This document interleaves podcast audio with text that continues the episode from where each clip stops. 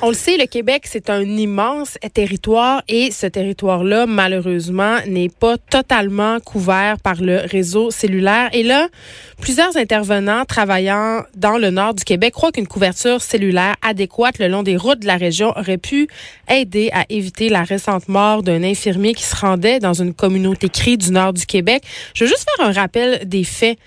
Le véhicule euh, de Georges Hay, hein, cet infirmier qui est décédé s'est enlisé dans une route secondaire entre le Bel-sur-Quévillon et Matagami. Ça s'est passé le 20 novembre.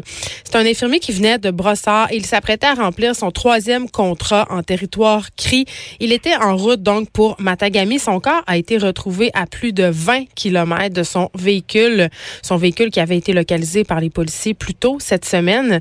Et sa mort ravive le débat sur l'absence de couverture cellulaire adéquate le, long, des routes isolées. Et là, on parle avec René Dubé, maire de Matagami. Bonjour, Monsieur Dubé. Bonjour, madame.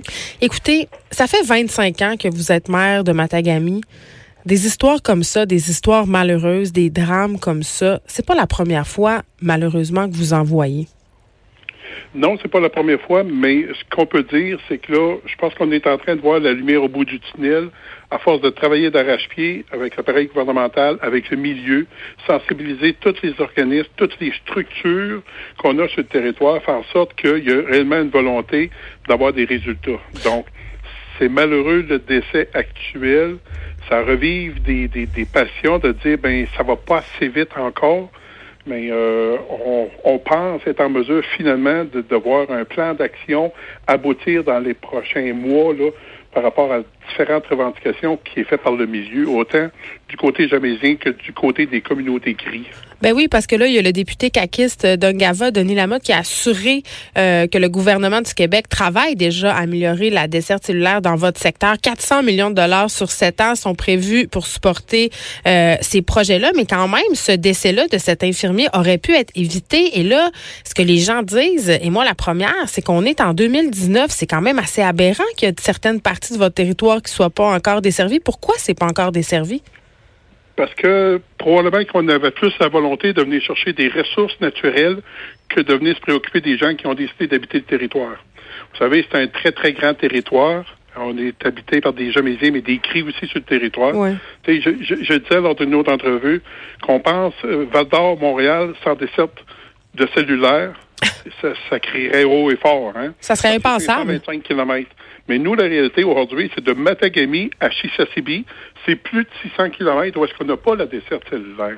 Donc, on travaille avec des téléphones satellites et on travaille avec des points d'information, des points de relais pour être en mesure, comme au 381, qu'on appelle communément, qui est le relais entre Matagami et Chisasibi. C'est une habitude de dire, OK, on se rapporte, dire, on est rendu là, puis on, on s'en va vers tel endroit.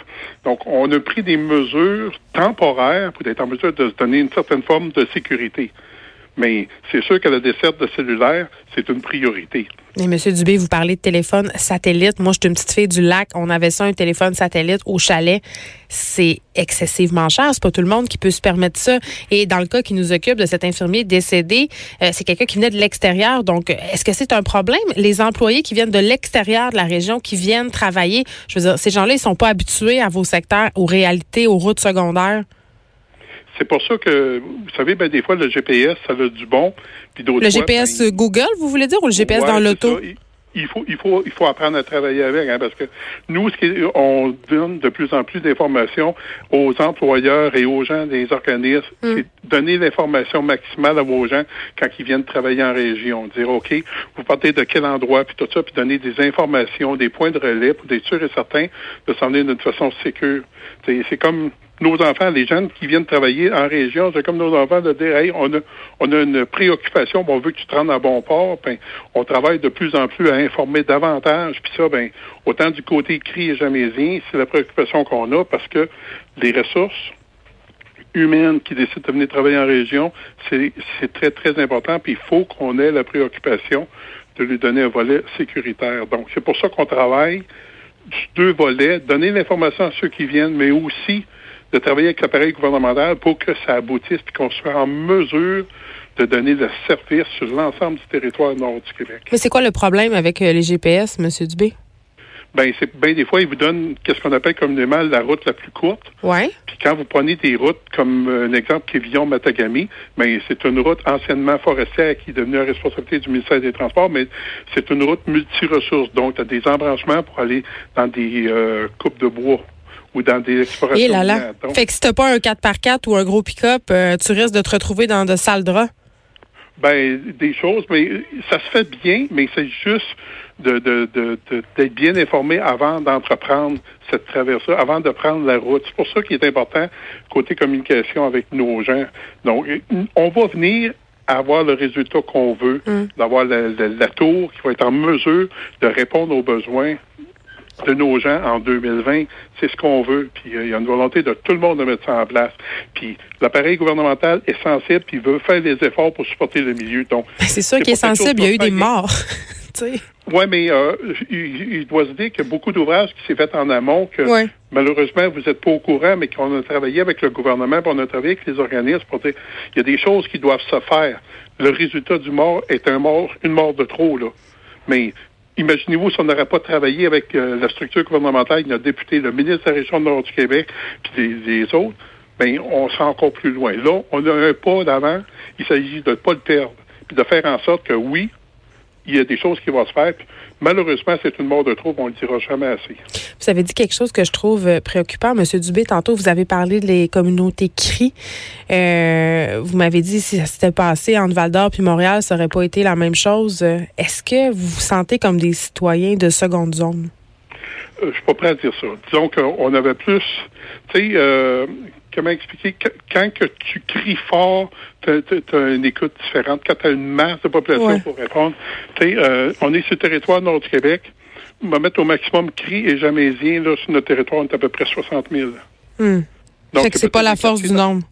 C'est pas la force du nombre, mais pourtant, c'est une région riche de ressources. C'est une région qui est riche pour le Québec.